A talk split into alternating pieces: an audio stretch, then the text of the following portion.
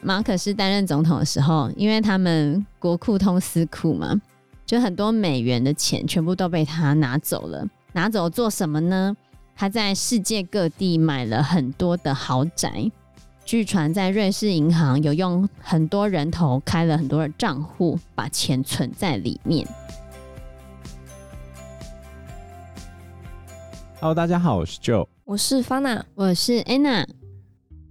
菲律宾人他们就会有种说，民主就是花很长的时间，然后他们选出的所谓的一些民主政府花了很长的时间，但是过了这么久，他们的生活有改善吗？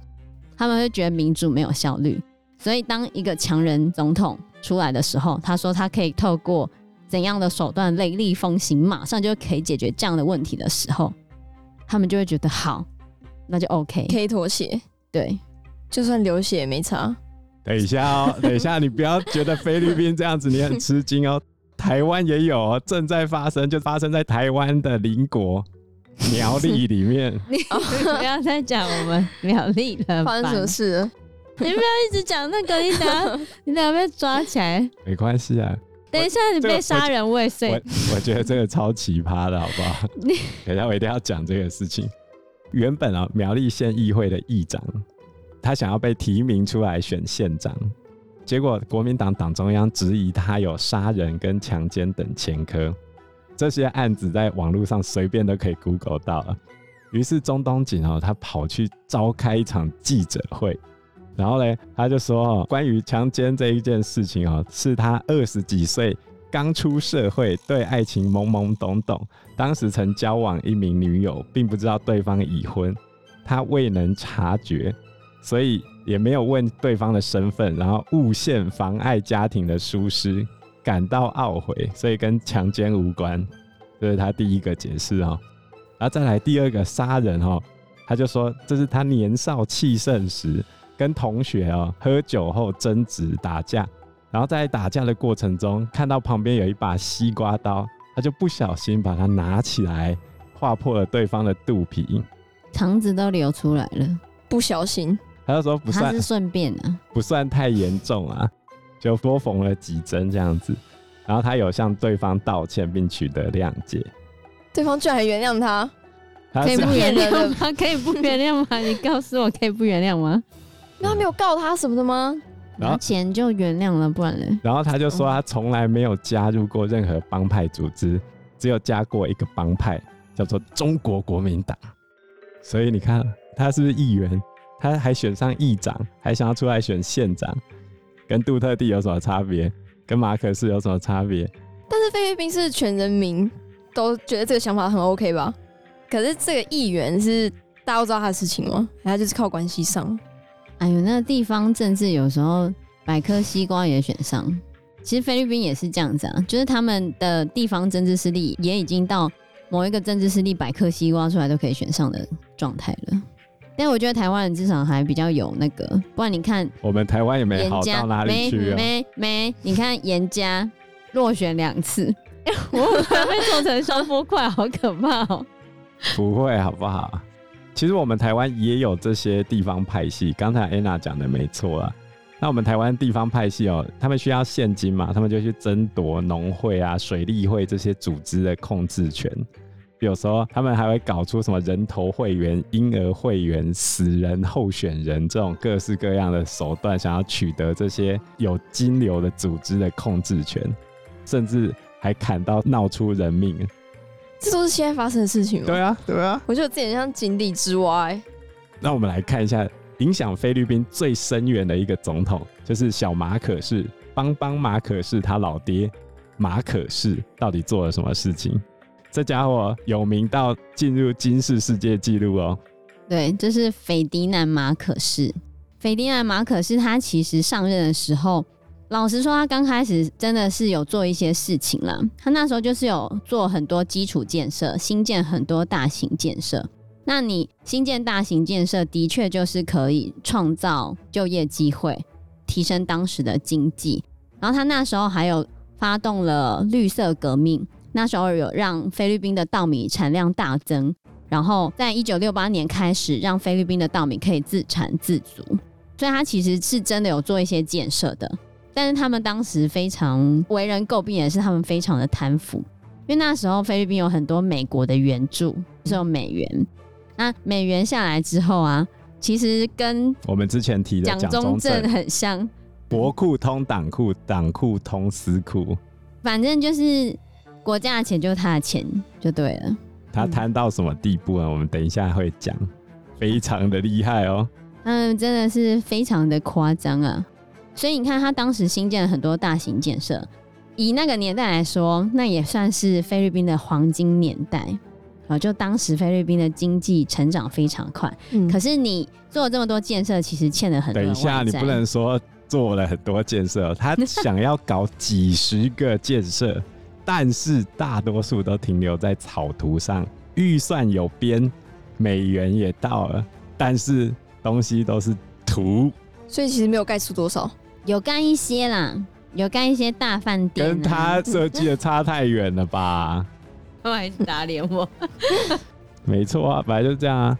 然后马可是他采取的是亲美的路线，但是他实际上也有想过想要脱离美国，他非常支持第三世界这个概念，所以他多次在公开管道希望找出一条新的路线。他想要组一个七十七国集团，他为什么要组这七十七国集团？因为他算过七十七国，除非你有否决权，不然他怎么投都赢。他某种程度上想要脱离美国一点点，因为其实美国也有注意到他贪腐的状况，他其实也有存在一些戒心。但是在马可仕统治的时候，贪腐跟贫富差距的加大，就是他当时候最大的两个问题。而且他当时把所有他的亲信全部都安插到菲律宾全国，当时全国大概有百分之八十。可能省长啊，或者地方的行政的官员之类的，全部都是他们家族或者是跟他有关系的。等于他用他的势力，把所有跟他有关的全部塞到各个地方去统治，所以他用人唯亲嘛，用的都是他自己的人。然后当然会有一些异议分子对他不爽，那对他不爽的人，他最后怎么办？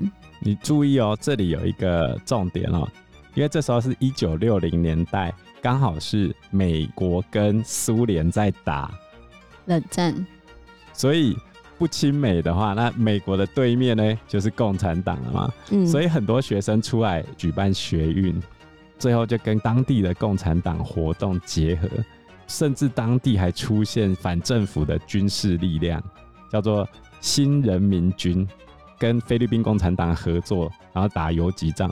这就是台湾现代政治发展上没有出现的问题，台湾没有用武力去解决问题过，可是菲律宾却出现了游击武装组织，虽然最后都被平定了，可是他，你看那种崇尚暴力，反正我讲不通我就打嘛，他们都是这样的解决问题的方式。所以当这些反对派可能真的有跟共产党走得比较近的时候，那当时斐迪南马可是？最方便的事情就是什么？宣布戒严。跟蒋中正一模一样，对，所以他宣布戒严之后，当时非常多的反对派全部都被抓起来了。其中最有名的就是艾奎诺二世。艾奎诺二世呢，是马可是最大的政敌，也是马可是他老婆的旧情人啊。马可是他老婆也是非常的厉害，嗯，好，马可仕他的老婆叫做伊美黛马可仕。伊美黛马可仕呢，是个选美皇后，她真的很漂亮啊！你有看她年轻的时候，真的超美的。嗯，艾奎诺二世其实是政治精英，所以他跟伊美黛马可仕虽然一开始热恋，可是他想说他可能就是个花瓶的概念，所以他最后还是没有娶伊美黛马可仕，最后他娶了他的老婆，叫做科拉荣。不然他不是娶他老婆，不然娶谁？最后他娶了科拉荣。就是另外一个跟他比较有话谈，然后也是另外一个政治精英家族的，当做他的妻子。所以你看，这些政治精英家族是互相结盟来保持自己的优势，有没有很像魏晋南北朝？就这个样子，就是世家大族永远破坏不了啊。对，所以在马可仕宣布戒严的时候，他就把艾奎诺二世抓起来。有一些人的说法就会说，他可能就想要对付他老婆的旧情人。但是可能不是的，因为艾奎诺二世就是他最大的政敌。那艾奎诺二世被抓起来之后，原本在菲律宾被关了很久，关到后面他就是身体很不好，因为他自己宣布绝食。为什么？因为他觉得你都军事审判我啊。戒严时期最大的特征就是你犯罪就是军事审判，军事审判是很严格的。举例来说，正常人犯性侵案就是判几年嘛，嗯，然后戒严时期军事审判的话，就会提高到变死刑。之前有发生过一个案例，是台湾的哦，就是有一个未成年少女跟阿兵哥发生关系，被他妈发现，结果呢，他就跟他妈讲说他是被性侵的，然后那个军人就被用军法审判，就判死刑。那其实他们是两厢情愿，他们是情人呢。哦，所以艾奎诺二世他被关在牢里面之后，他就绝食嘛，绝食到最后他瘦了非常多，他总共四十天。有减肥的可以参考一下，他从五十四公斤瘦到三十六公斤，那也太瘦了吧？就是什么都没吃，可能只喝水这样子。因为你如果什么都没吃，可能不早就死了。对，早就死了。嗯、然后他就绝食，到后面他就是出现心肌梗塞的问题，结果他最后还是被判死刑。但被判死刑的时候呢，美国觉得马可是这样不行嘛？所以，在美国出手帮助之后呢，艾奎诺斯就被同意保外就医，送到美国去医治。嗯，然后反正送到美国去医治，等于就是把他送去国外就对了。然后有一个说法是，伊美代透过美国的帮助来帮他救了他的旧情人。反正这都是外面的人在讲的啦，就是讲这三角恋感觉很有趣，所以就拿出来说。但是呢，艾奎诺二世他在美国原本可以好好的生活。但是他觉得不忍心看着菲律宾人民过着水深火热的日子，怎么可以这样子呢？后来他觉得他还是要回菲律宾，而且这个跟台湾有关系哦。为什么？因为当时候纽约是政治流亡人士的集中地，那时候是一九八零年代，蒋经国还活着的时候，除了艾奎诺之外，还有台独联盟。然后韩国的金大中这些政治流亡人士都在那个地方。然后呢，在一九八三年二月的时候，艾奎诺跟我们台湾的前立委，也是民进党很重要的一个资深大佬，他已经往生了，叫做蔡同荣。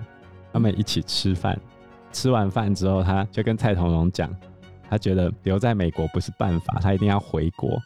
然后接着就跟台湾有关哦。一九八三年的时候，马可是在国内外的压力之下，被迫恢复反对派的活动，而且他还要在一九八四年五月举行议会选举。这时候戒严已经超过十年的时间了，艾奎诺就想要回去参选嘛。一九八四年的时候要选举，然后他一九八三年的时候想要偷偷跑回去参选，于是呢，他就搭乘中华航空公司华航的班机，准备要返回马尼拉。结果他走下飞机的时候，就被人爆头了，被暗杀了，真惨！谁杀的呢？一般人都会说这是马可仕杀的嘛，嗯、但事实上那时候马可仕他就是身体不好，他正准备要换肾，然后正因为要换肾的问题陷入昏迷，所以那时候菲律宾的政权实际上是伊美代马可仕所掌控。所以有些人就说伊美代马可仕暗杀了自己的旧情人。台湾这边有人认为啊，他之所以会遇刺，是因为台北有人把他的行程外泄，连当时候担任副总统的李登辉出场哦，李登辉他都针对这件事情有发表意见哦。他就说艾奎诺想要回菲律宾而无法回去的时候，他在台湾住在圆山大饭店，然后去找一个好朋友。然后这个好朋友就请他找当时候的郝柏村帮忙，啊，结果郝柏村安排了这一台飞机，让他一到菲律宾就被枪杀了，这是跟台湾非常紧密关联的一个事情。